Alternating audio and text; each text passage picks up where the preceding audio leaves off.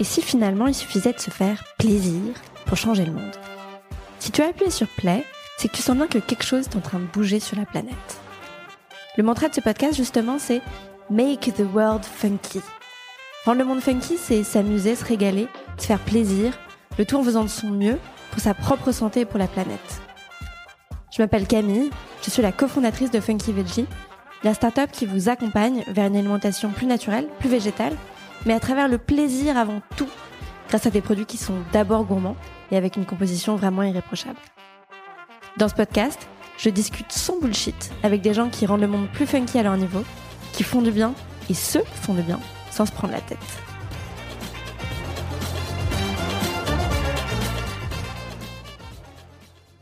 Bonjour, aujourd'hui je suis avec la chef Stéphanie Guillemette. Chef, ça te va? C'est ça, c'est parfait. Qu'est-ce qu'il y a d'autre à compléter là-dedans? Parce qu'il y a plein d'autres choses que tu fais. Euh, c'est vrai, je fais plein de choses euh, à côté de, mon activité de chef et je pense qu'en fait ce sont aussi des activités qui englobent euh, ce métier, c'est-à-dire donner des cours de cuisine, création de recettes pour des, restaurants ou même des, des marques. Donc peut-être du coup aussi créatrice de contenu, comme il y a le côté digital et réseaux sociaux avec surtout Instagram. Donc en premier chef, je préfère, et puis euh, peut-être euh, influenceuse, parfois à mes, euh, à mes dépens, mais c'est un peu le, statut que, que j'ai parfois par défaut, mais finalement qui me plaît assez, dans le sens où j'ai une communauté hyper bienveillante et, et, qui, en partie grâce à elle, a fait que je pratique ce métier aujourd'hui. Donc, juste pour remettre dans le contexte, même si tu as fait d'autres podcasts qu'on peut inviter les gens à écouter où tu parles davantage de ton parcours, mm tu as bossé dans le marketing. C'est ça. Tu ne destinais pas du tout à être euh, chef. Non. Et complètement autodidacte Complètement autodidacte, c'est-à-dire que j'ai pas fait d'école de cuisine, euh, j'ai pas passé de CAP cuisine non plus. La problématique, c'était que, surtout à l'époque, je pense que ça commence à changer. Euh, je ne voulais pas faire de CAP ni de formation chez Ferrandi par exemple ou le Cordon Bleu, dans le sens où il n'y avait pas de formation purement végétarienne, voire végétalienne. et pour moi, c'était une perte de temps dans le sens où je voulais tout de suite pratiquer ce métier. Donc j'ai décidé de me former par moi-même tout en gardant mon CDI. Donc c'est-à-dire que le week-end et le soir, en rentrant chez moi, je cuisinais beaucoup pour m'entraîner. Ok. Et pourquoi est-ce que euh, la cuisine végétarienne ou végétalienne, c'était un sujet aussi important pour toi? Euh, du coup, pendant que j'étais encore en, CDI en marketing, euh, j'ai décidé de changer mon alimentation. je, je m'alimentais déjà de façon saine, mais il y a eu cette dimension environnementale et, surtout de la cruauté animale euh, ou, même ouais, de, s'intéresser à, comment vraiment sont élevés les animaux, en tout cas ceux que nous consommons. Et c'est vrai que ça fait changer les choses. Euh, on a envie, d'une, d'être une meilleure personne et, et, et de, de, participer voilà, au bien-être animal. Donc c'est un peu comme ça que, que j'ai décidé de, changer mon alimentation vers le végétarisme. Euh, et il y a aussi, bien entendu, le côté euh, santé, c'est-à-dire qu'aujourd'hui, c'est prouvé que manger trop de viande, euh, c'est mauvais pour la santé à terme. Donc c'était un moteur pour toi? Oui, tout à fait. et la transition de boulot dans un bureau assez classique face à un ordinateur euh, à ça. Ça s'est fait de manière... Euh, comment ça s'est fait? C'était mentalement c'était très facile parce que j'étais la plus heureuse euh, mm. de, de, pouvoir enfin cuisiner. Mais c'est vrai que physiquement déjà sans le vouloir j'ai fondu au niveau des kilos qui se sont envolés rapidement même si effectivement on passe un peu la journée à goûter on, on, dépense tellement de calories on va dire en en étant debout tout le temps, euh, en montant les escaliers, en descendant les escaliers, à porter des choses lourdes, etc. Que c'est vrai que moi, ça m'a, ça m'a fait un choc euh, purement physique, mais euh, mentalement, ça allait très très bien. T'as hum, trouvé tout de suite du boulot, entre guillemets? Trois jours avant de, de, partir de l'entreprise, j'ai eu un peu comme une crise de panique où, je me suis dit, mais qu'est-ce que j'ai fait? C'est une erreur, j'aurais jamais dû quitter ce CDI qui était bien payé, confortable. Et là, je me lance dans cette aventure. 25 euh, euh, ans, femme dans un milieu très masculin, euh, autodidacte, cuisine végétarienne, voire végane, avec tous les stéréotypes mm. qu'il y a autour. Et euh, donc oui, effectivement, j'ai eu très peur et euh, je me suis dit, j'ai pas envie d'affronter le lendemain de mon départ, donc euh, je décide de partir à Berlin quatre jours. parce que je me suis dit, si je me réveille le lendemain et que j'ai rien à faire, je vais avoir du mal à le supporter mm. dans mon ego, on va dire. Et donc je pars à Berlin et j'essaye de passer outre effectivement ce, travail que j'attends. Et, et, en fait, en rentrant de Berlin, j'ai plein de demandes. J'ai plein de demandes et euh, des restaurants qui veulent bosser avec moi ou des, des, gens qui veulent prendre des cours de cuisine ou qui veulent commander des lunchbox ou des trucs comme ça. Et euh, finalement, la, la machine, euh, elle s'est hmm. enclenchée toute seule. quoi. Donc c'est hyper fluide. C'est hyper fluide et ça l'est toujours depuis. Et, et de ce côté-là, j'ai effectivement énormément de chance. Et parmi toutes tes activités, euh, j'imagine que ça doit être super dur à gérer parce que tu enfin, forcément, il y a un côté un peu d'éparpillement. En tout cas, moi que je vis en tant qu'entrepreneur, donc j'imagine que quand tu as des activités aussi différentes, tu dois aussi le vivre. Euh, comment, comment tu fais euh, tu vois, C'est quoi pour toi la ligne directrice entre tout ça? Est-ce que tu as une mission? Ouais, la mission, elle, est, elle est assez générale et elle peut s'appliquer à plein de choses. Je pense que du coup, c'est pour ça que j'ai des activités aussi différentes c'est de, montrer aux gens que la cuisine végétarienne slash végétalienne, elle est accessible, elle est gourmande, elle est belle et, mm. délicieuse. Ça, c'est ma mission.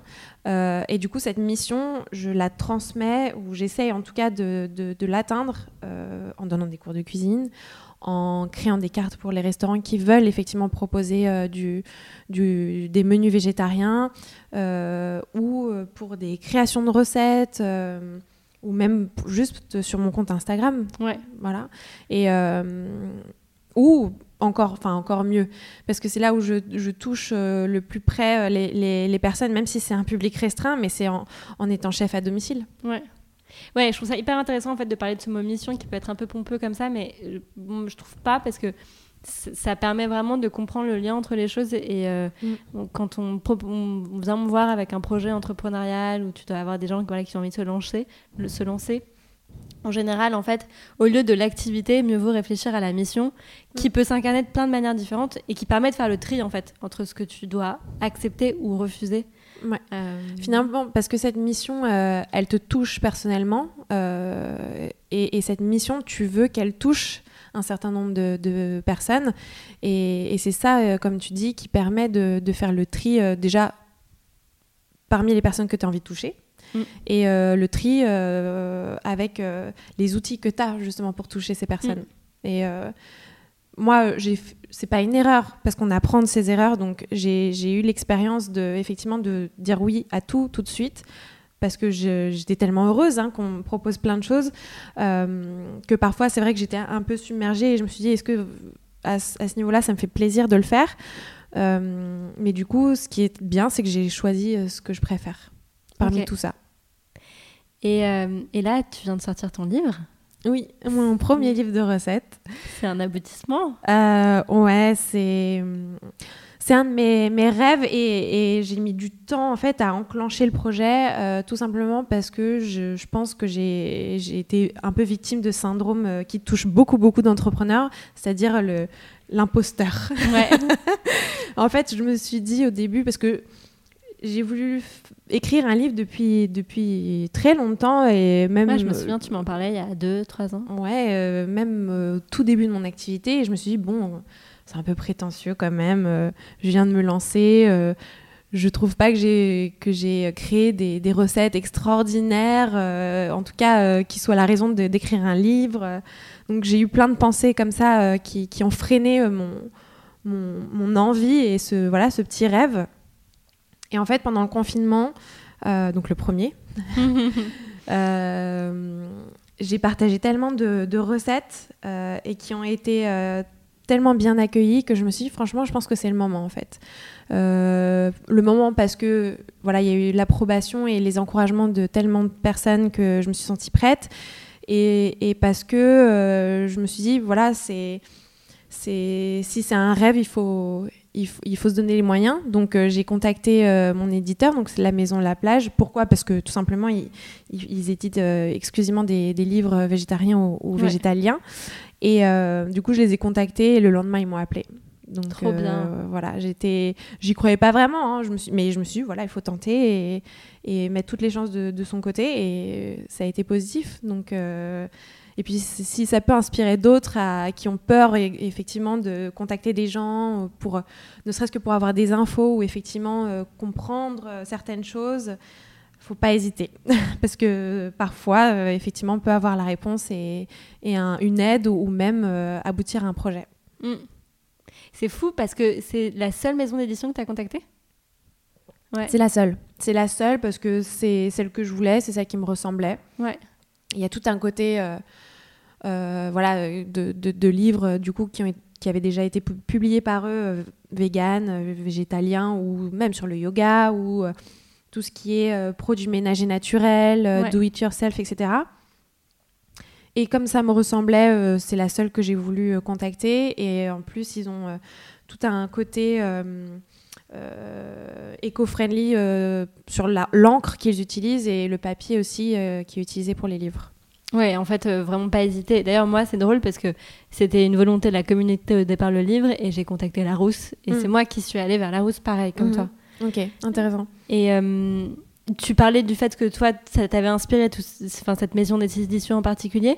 Euh, et au fil de te- tes apprentissages en tant qu'auto- qu'autodidacte, est-ce qu'il y a des livres de référence pour toi Non? Euh, alors, c'est peut-être un défaut, euh, mais je, je n'achète quasiment pas de livres de, de recettes. Enfin, je... Peut-être le seul que j'ai acheté, c'est très récemment, c'est euh, Autolenghi, Ouais. euh, Plenty, donc, qui est exclusivement végétarien. Mais c'était après mon livre. Donc là, c'était en octobre, début octobre, que je l'ai acheté. Euh, pourquoi Euh, Parce que je voudrais pas limiter mon inspiration à un livre, à une personne ou à un chef. Euh, et je veux juste avoir mon cerveau ouvert à 360 degrés. Et je me dis que hum, lire des recettes, c'est trop une facilité en fait. On se dit, bah tiens, je vais prendre cette recette, l'adapter à ma sauce, plutôt que de créer de A à Z quelque chose. Comment est-ce que tu fais pour créer des recettes en général? Tu parles de quoi?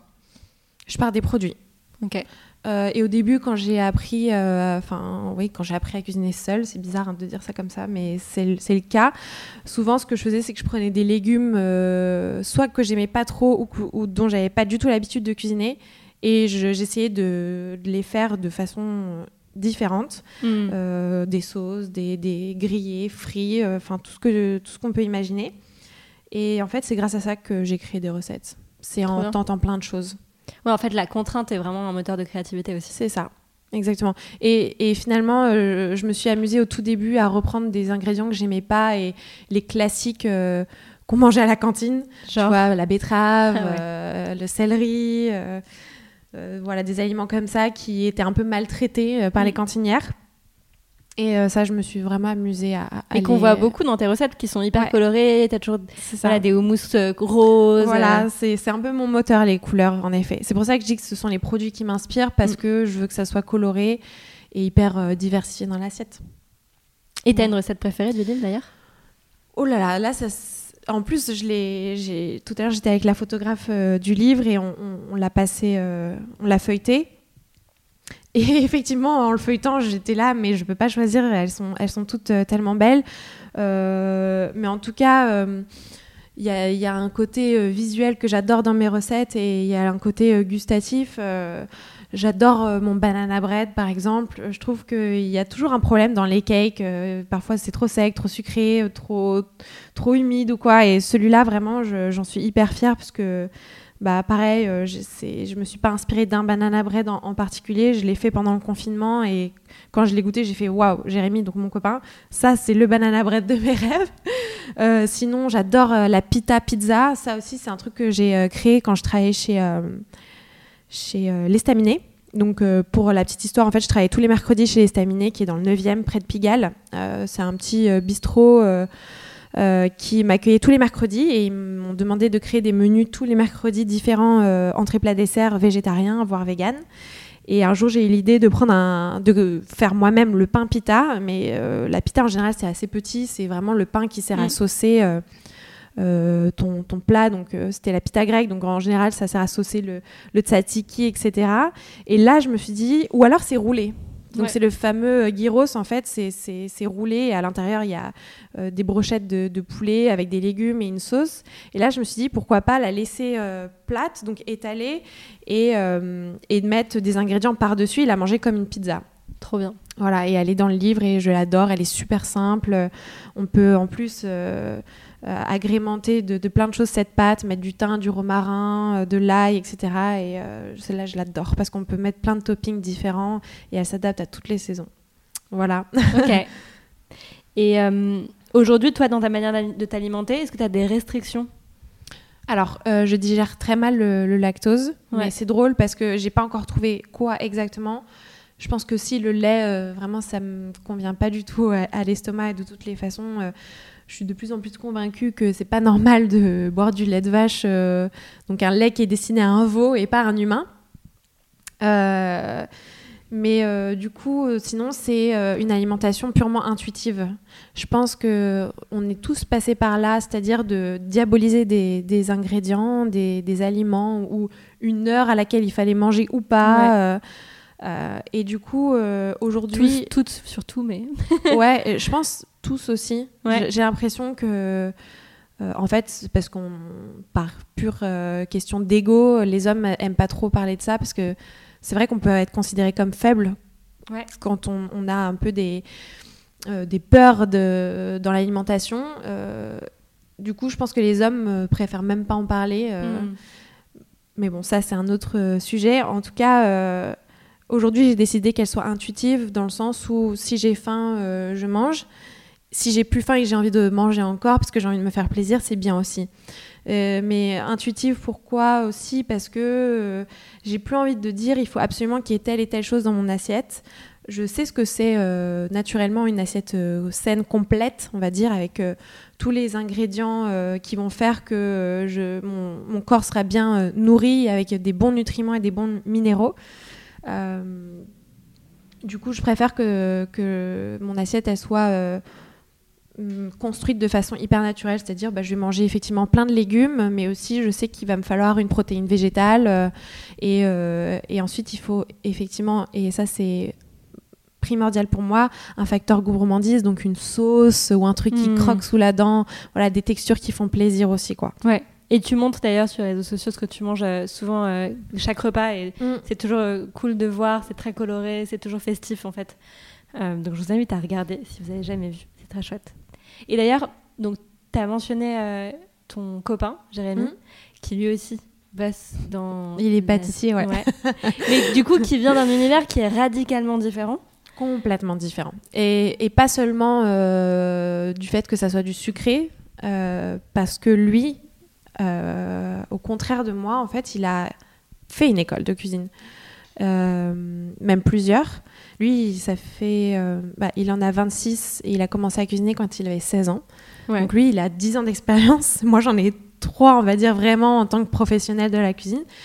donc déjà, c'est vrai que au début, je pense qu'il y avait peut-être ce rapport de force par rapport à ça, par rapport au fait que lui, il a fait une école, lui, il a de l'expérience, donc plus que moi.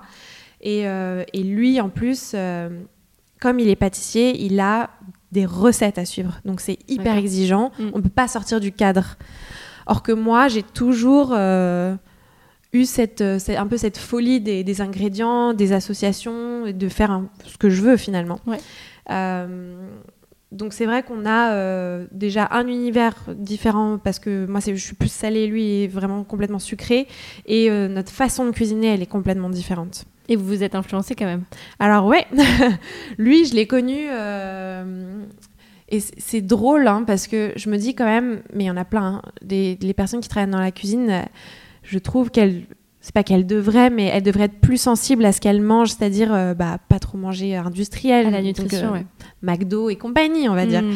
Donc lui, il aimait bien effectivement toute cette junk food. Et, euh, euh, quand on s'est mis ensemble, il est arrivé chez moi, je pense qu'il a eu un choc parce qu'il n'y avait que des fruits, que des légumes, euh, pas un yaourt, pas de lait. donc il avait dit ah, là ça va être, je pense que ça va être hyper compliqué. Je lui ai dit écoute, on fait l'expérience. Je, cuisine pour toi. Si vraiment ça passe pas euh, au bout de deux trois recettes, tu fais comme tu veux. Mais sache que chez moi, c'est compliqué d'avoir de, la viande. Enfin, je suis pas à l'aise avec ça.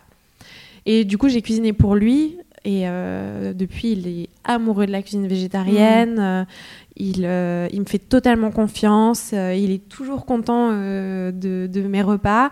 Et en plus, il faut quand même que je le dise, mais il a perdu 13 kilos. Hmm. depuis qu'il mange euh, vraiment euh, quasiment essentiellement végétarien. Et, euh, et ça change pas le, ses performances physiques ni sportives parce qu'il adore le sport et bien au contraire il se sent très bien. il a une peau magnifique aujourd'hui et et en plus, ce qui est drôle, c'est que maintenant, il milite. C'est-à-dire que à la salle, il va dire bah, ma copine, euh, elle est végétarienne et elle me fait que des plats végétariens. Et donc, du coup, ses potes de la salle vont dire ah, mais les protéines, comment ça se passe et tout. Et il milite. Hein, il dit mais tu sais, euh, les protéines, il y en a un peu partout. Euh, mm. Et il y en a dans les légumineuses, etc. Donc, je suis assez fière de ça. Trop bien. Mm. Et de manière générale, sinon, tu viens quand même d'une famille normande. Ouais. Et ma mère est brésilienne. Ouais. Alors imagine, donc là-bas c'est la viande, etc. Et comment ils se voient tout ça? Alors au début, euh, je pense qu'il trouvait ça ridicule et je pense qu'il pensait que c'était un effet de mode ou limite une crise d'adolescence euh, tardive. Euh, et non, ils ont petit à petit, ils ont compris déjà que c'était mon nouveau mode de vie. Ouais. Je, mon père, il est très sceptique hein, parce que lui, pour le coup, il adore la viande, le fromage et, et, le beurre. Il pourrait pas s'en passer. Donc, il, je veux dire, il tolère, mais euh, c'est pas le sujet de, de la table, on va dire, pendant les repas. Et euh, mais par contre, ma mère, elle est super fière et elle voit tout le travail que je fais et euh, elle m'encourage beaucoup. Elle essaye de, tant, tant, bien que mal, de me donner des, idées, surtout pendant cette période compliquée. Et non, elle est super contente de, de, voir que déjà d'une, je suis heureuse et que ça rend heureux que ça fasse plaisir à autant de personnes. Mm. Et donc, tu as, mentionné euh, un aspect, euh, tu as dit qu'à un moment, tu étais partie donc, à Berlin quand tu as quitté euh, ton CDI avant de te lancer. Et c'est vrai que les voyages, et notamment en tant qu'expérience culinaire, font beaucoup partie de ta vie. D'ailleurs, on est parti à Dublin ensemble. Mm. Et on a enchaîné les restos. c'est vrai. donc tu voyages beaucoup. Là, on tourne ça, juste pour mettre dans le contexte, le lendemain de l'annonce du deuxième confinement. Donc on se confine ce soir pour ça que c'était la dernière occasion de se voir. C'est ça. Donc, on va un peu vous faire voyager. C'est quoi ton meilleur souvenir de voyage d'un point de vue culinaire? Euh, Je dois dire, je pense que c'est Tel Aviv et Londres. Ah, Tel Aviv, c'est incroyable. Euh, Tel Aviv, c'est incroyable. Alors, c'est drôle, hein, parce que c'est pas une ville qui est magnifique. C'est loin de ça. Par contre, qui a un charme fou. Elle a un charme de dingue de par la population, c'est une population qui sait très bien vivre ensemble. Et ça, c'est quelque chose qui me manque ici, je pense. Alors, je m'explique. Euh, tout le monde a sa place, c'est-à-dire que euh, les gens euh, peuvent aller au restaurant en famille, euh, entre amis, il y a de la musique. donc la musique, elle est tolérée, les animaux sont tolérés partout dans la ville. Et il y a même, d'ailleurs, devant tous les restos, même des magasins, où il y a des croquettes et de l'eau devant les, mm. enseignes pour les chiens ou, ouais, ou les gens qui ont des, des, des, animaux de compagnie. Et, et en fait, même de façon urbanisation, si on parle de l'urbanisation de la ville, chacun a sa place, c'est-à-dire que c'est très bien fait, euh, les voitures ont leur place, les cyclistes ont leur place, euh, les piétons ont leur place, et il y a même, aujourd'hui c'est arrivé euh, voilà, très récemment à Paris, mais c'était il y a peut-être un an et demi Tel Aviv maintenant, mais il y avait même des places pour les, trottinettes qui étaient très très bien faites dans la ville, donc finalement tout était bien rangé et tout, et tout fonctionne très bien. Et, euh, et puis voilà, euh, on, a fait des restos extraordinaires. Et en plus, moi qui du coup suis végétarienne, euh, au niveau des légumes, ils ont une créativité assez folle. Et, et le légume est la star du plat. Ce n'est pas un accompagnement. Et c'est ça que j'ai apprécié. C'est-à-dire que la star, ça peut être l'aubergine, ça peut être un chou rave, ça peut être une patate douce, un chou-fleur. Et, et ça, j'ai j'ai vraiment trouvé une grosse différence avec nous en France parce que le légume, euh, il est très en retrait, on va dire, dans les mm. plats. T'as une adresse en tête à Tel Aviv? À Tel Aviv euh, Moi, ma euh, préférée, c'était Port Saïd. Alors oui, je l'ai fait aussi. Et, euh, on a mangé une ratatouille euh, incroyable, mais seulement à base d'aubergines. C'était délicieux. En plus, tout est servi sur des, des papiers cartonnés épais. Donc c'est vrai que ça fait un choc mais de manger hein. sur du papier carton. Mm. Mais finalement, ça a un charme fou. Mm. Et euh, j'en avais une autre en tête, euh, mais je n'arrive plus à trouver malheureusement le, nom. Euh, c'est vrai que comme tu dis, on enchaîne les restos, j'en fais tellement que c'est dur de retenir. Mais voilà, j'avais mangé un, un chou rave entier confit qui était juste extraordinaire. Donc c'était juste ça avec une petite sauce, des petits, une petite salsa un peu piquante. Enfin, c'était c'était super bon. Et un truc que j'ai trouvé incroyable et je pense que ça fait partie de leur personnalité, c'est que on a fait beaucoup de cuisine ouverte et euh, j'adore voir les chefs cuisiner. Et en France et même ailleurs, c'est très euh, comment dire agité où on sent un peu le stress, on sent le, coup de feu du service. Il faut savoir qu'à Tel Aviv, c'est comme si c'était une balade. Et ça, c'est incroyable. Des gestes lents mais précis, nets. Et, finalement, j'ai l'impression que la sensibilité euh, de la personne qui dresse l'assiette, donc avec avec soin et en même temps avec euh, une telle aisance et euh, de façon tellement posée et calme, ça se ressent aussi dans l'assiette. Mm. C'est hyper poétique finalement. Oui, il y a une vraie générosité et une spontanéité qui est très très forte. Ouais, euh, et mm, est-ce que à Paris ou ailleurs en France, parce que tu es aussi chef itinérante, alors après confinement, tu allais parfois faire des brunchs à Bordeaux, à Lyon, ouais. Est-ce que tu as des bonnes adresses à conseiller aux gens qui nous feront rêver ou peut-être qu'ils font à emporter pendant ce confinement? Euh, alors des bonnes adresses, euh, oui, j'en ai plein. Après, euh, malheureusement, je me suis pas trop intéressée à est-ce qu'ils livraient parce que c'est vrai qu'il y a plein de gens. Pour eux, c'est compliqué de rester ouvert et même de livrer ou de faire à emporter. Mais alors à Paris, en tout cas, dans mes adresses fétiches végétariennes voire véganes, j'adore Otium. j'aime beaucoup Sonate. J'aime beaucoup Soya. Ouais. Euh, j'adore le pain sans gluten de chez Chambellan. Euh, voilà, un petit peu euh, mes, mes, mes, préférés. Et sinon, à Bordeaux, j'adore Kitchen Garden. Je trouve que c'est, ça me ressemble dans le sens où c'est hyper coloré et, et, ça donne très envie. J'ai, j'ai, vraiment aimé aller là-bas. Trop bien. donc, cet épisode, il va sortir pendant le confinement. Mm. Et beaucoup de gens vont devoir se remettre au fourneau. Est-ce que tu as une recette passe-partout à conseiller aux gens?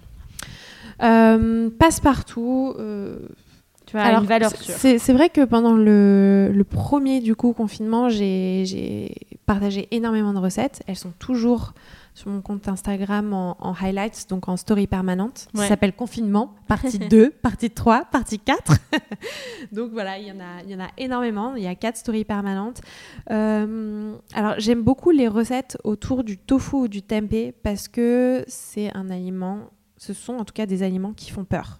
Ouais qui font peur parce que on pense que le tofu euh, c'est quelque chose de très euh, nature, qui n'a pas forcément de goût, avec une texture peut-être euh, particulière. Euh, et j'ai fait pas mal de recettes sur le tofu, donc je conseille vraiment à ceux qui sont sceptiques euh, d'aller voir. Et, si vous changez d'avis du coup sur le goût que vous avez du tofu, envoyez-moi un message pour me dire si vous avez aimé ou pas, ça m'intéresse. Euh, et le, le tempeh, euh, j'ai fait un, haché de tempeh qui ressemble du coup à de la viande hachée finalement. Et on peut l'utiliser pour faire des lasagnes, euh, pour faire un chicken carne, donc sin carne bien sûr, ou même faire un petit haché pour mettre dans des, des tacos sur un guacamole, c'est délicieux. Trop bien. Donc n'hésitez pas à aller voir tout ça. Ok, tu penses que tu vas refaire des lives pendant ce confinement? Alors je dois avouer, j'aime bien être sincère sur mon état d'esprit parce que parfois il y en a qui ont, qui ont honte, euh, enfin les influenceurs en tout cas, n'ont euh, pas forcément envie de, montrer vraiment ce qui se passe euh, dans leur tête ou chez eux parce que tout doit être joli et, et 100% positif. moi je dois dire que ça, ça me fout un coup au moral, très honnêtement, parce que j'ai envie de pratiquer ce métier et pas chez moi, derrière un écran. Ça, pour moi, ça veut pas dire grand-chose. Euh, moi, je l'ai fait justement pour sortir de, derrière l'écran, puisque j'ai fait ça euh, pendant des années en marketing. Et, pour moi, c'est aller euh, à la rencontre de personnes. donc, moi, ça me fout un coup au moral. Donc, ça a duré quelques jours pour voilà, que je ressorte un peu la tête de l'eau et me dire bon allez maintenant il faut en, faire, il faut transformer ça en positif. Donc oui, j'ai envie de faire des lives, j'ai envie de partager d'autres recettes, j'ai envie d'écrire mon deuxième livre. Ou j'ai envie voilà d'aider des restaurants à côté de chez moi peut-être à faire une lunchbox en livraison mais voilà j'ai envie de m'accorder deux ou trois jours où j'ai le droit d'avoir le moral dans les chaussettes et c'est normal et ça peut faire du bien à n'importe qui et de me poser, de regarder une bonne série, euh, me faire des thés et de réfléchir et de me recentrer sur moi-même, faire un peu de yoga mm. et euh, tout ira mieux deux jours après. Et, euh, et, vous pouvez compter sur moi pour partager des recettes. ok, on sera patient. Et dernière question, ce podcast s'appelle Make the World Funky, mm. qui communique notre philosophie que tu connais bien, oui. puisqu'on se connaît depuis un moment. Qu'est-ce que ça veut dire pour toi, Make the World Funky? Rendre le monde plus funky pour moi, c'est euh, partager une partie de soi-même euh, qui est purement euh, positive pour apporter un peu de joie, un peu de bonheur aux gens. C'est vrai que, et en plus, je crois que c'est l'année exemple pour dire make the world more funky, more funky than 2020. Hein donc c'est que chacun peut euh, donner euh, sa part de, joie, euh, de, moments plaisir, de, bonheur pour rendre cette vie un peu, plus, un peu plus meilleure, un peu plus joyeuse. Et ça peut passer par n'importe quoi. Et on le voit très bien, notamment pendant, surtout pendant la période du, premier confinement, où j'ai l'impression que chacun, même des gens qui n'étaient pas forcément influenceurs, ont voulu redonner un peu du baume au cœur euh, donc que ça soit par des do-it-yourself, que ça soit par de la cuisine, par du sport, euh, même par euh, des podcasts par exemple aussi. Et voilà, je pense que chacun est capable de, donner un petit morceau de, positif pour, pour rendre quelqu'un d'autre ou plusieurs personnes encore plus positives et que ça, ça puisse servir. C'était un bon mot de la fin. Merci Stéphanie. Avec grand plaisir. Merci à toi Camille. Merci beaucoup d'avoir écouté ce podcast. Euh, ça me fait très plaisir que vous soyez là jusqu'au bout. On termine par un petit avis Apple Podcast qui me touche beaucoup. Je le répète, mais c'est grâce à vous que le podcast peut être plus visible et donc bénéficier à plus de personnes. Donc n'hésitez pas à mettre un petit avis Apple Podcast euh, ou à m'envoyer un MP sur le compte Instagram de Funky Veggie ou sur mon compte perso Camille Azou. Donc merci à Claude21 qui a écrit Riche et bienveillant, un podcast en toute légèreté et en bienveillance. J'aime beaucoup les épisodes qui sont riches en expériences. Chaque thème traité est super intéressant. C'est un réel plaisir à écouter. Merci beaucoup et à bientôt.